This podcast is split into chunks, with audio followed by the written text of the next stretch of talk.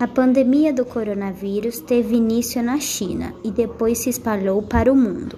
Vimos que não estávamos preparados para enfrentar essa tragédia.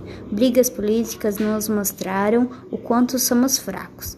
Perdemos milhares de pessoas, desempregos aconteceram e ainda estamos vulneráveis à doença. A vacina parece ser uma luz do fim do túnel. Tomara que chegue logo para todos.